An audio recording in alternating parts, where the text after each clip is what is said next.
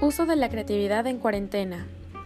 ¿Cómo poder usar tu tiempo en esta pandemia para desestresarte y no aburrirte?